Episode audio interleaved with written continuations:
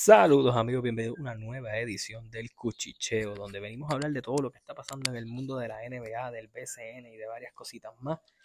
Hoy era el primer juego de, eh, de las finales de la conferencia este, donde Miami Heat visitaba a los Boston Celtics y Miami se roba el primero en casa de Boston, 123 a 116. Y yo lo he dicho, Miami tal vez no tiene el personal pero el nivel de juego que está jugando Jimmy Butler en los momentos importantes está siendo clave para este equipo de Miami.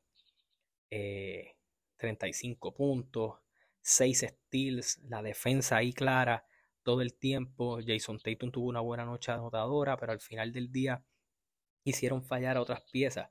Eh, por el lado de Boston, buen manejo del banco, 17 puntos de, de Brogdon, 11 puntos de Derek White, Marcus Smart que estuvo errático durante toda la noche, pero Boston no se puede permitir que Miami tenga a un Van Adebayo haciendo escante, a un Jimmy Butler teniendo un juego dominante, a un Gabe Bitson y un Max, un Max Truss conectándote más de 10 puntos, en este caso fueron 15 cada uno, eh, que Cody Martin del banco también te conecte más de 10 puntos, que Kyle Lowry te conecte más de 10 puntos, que tú tengas más de cinco jugadores en doble dígito y específicamente dos de tus estrellas principales del equipo contrario, eso te va a llevar a la derrota.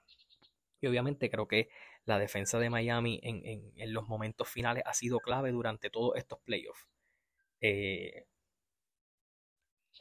en la serie con Milwaukee, ustedes saben cómo ellos básicamente dos de esos juegos que estuvieron casi perdidos los lograron sacar, uno en overtime y con jugadas clave en defensa es básicamente la misma estrategia con la que están yendo a Boston. Y Boston tiene que, Masula tiene que empezar a buscar en su arsenal de lo que no hemos visto de él, que nos muestra algo nuevo. ¿Por qué? Porque necesita ajustarse. Si él, si él no ajusta, esto va a ser una serie larga para ellos. Y una serie que teniendo el personal, eh, van a ir perdiendo. O sea, acaban de robarte uno en tu casa. Ganar en Miami es complicado. Eh, por, lo bien que juega ese equipo en, casa.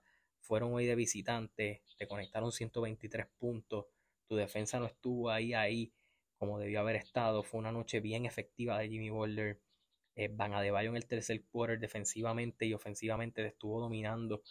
Eh, porque vamos a ser francos, Robert Williams no tiene esa pepa para poder bregar con, con, con Van. De la misma manera, Al Horford pues, es muy viejo para poderlo bregar. Además de que Kevin Love te abre un espacio en cancha que tú no tienes eso en, Boston, un jugador que te abra tanto. Así que eh, buen statement de Miami en el día de hoy para obviamente hacer el trabajo. Bueno, tenemos que hablar de Víctor Wembayama, probablemente uno de los talentos que más se ha estado hablando eh, para un draft, tal vez desde Zion Williamson, eh, pero también hasta hasta desde LeBron James, porque este muchacho es un espécimen, un gigante que mueve el balón, asiste, rebotea, anota, conecta el triple. Eh, es el favorito a hacer el primer pick, que, obviamente después de la lotería que se dio ayer, San Antonio se lo lleva, se lleva la lotería del pick número uno. Obviamente ya es casi seguro que Víctor va a ir a San Antonio. Eh, donde creo que obviamente tienes un, tienes el mejor core que le pudo haber tocado a este muchacho, un Tim Duncan que te va a ayudar a desarrollarte, un Greg Popovich que te va a ayudar a desarrollarte, tienes unas piezas jóvenes que se están desarrollando alrededor tuyo también, y eso también es bien importante a la hora de, de ejecutar en, en momentos como estos. Así que yo creo que va a ser bien importante ese core alrededor de Víctor, va a ser bien chévere y el hecho de que sea en San Antonio pues me da mucha esperanza de que este muchacho haya caído en una franquicia que es bien trabajada, que es bien conocida, que el fanático de ahí es bien fiel a su equipo, así que eh, Wemby va a traer mucha atención a San Antonio durante esta próxima temporada. De la misma manera, en el BCN tuvimos dos jueguitos donde básicamente los cangrejeros de Santurce derrotan 104-101 a los capitanes de Arecibo. Básicamente Arecibo tuvo a Paris Bass eh, teniendo un gran juego, pero fue Kenneth Farid por parte de los cangrejeros quien básicamente dominó, solamente falló un tiro eh, y estuvo muy dominante durante todo el juego. Buen momentum para los cangrejeros.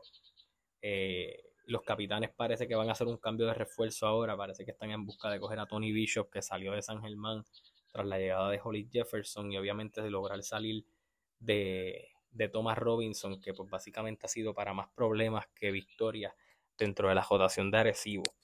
Eh, y de la misma manera, otro jueguito, los Grises de Humacao se apuntan una victoria finalmente eh, sobre los Mets de Guaynabo por el mínimo 100 a, 98.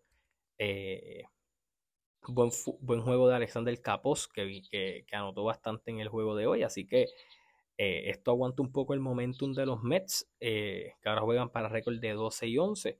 Así que hay que estar pendiente de todo lo que está pasando.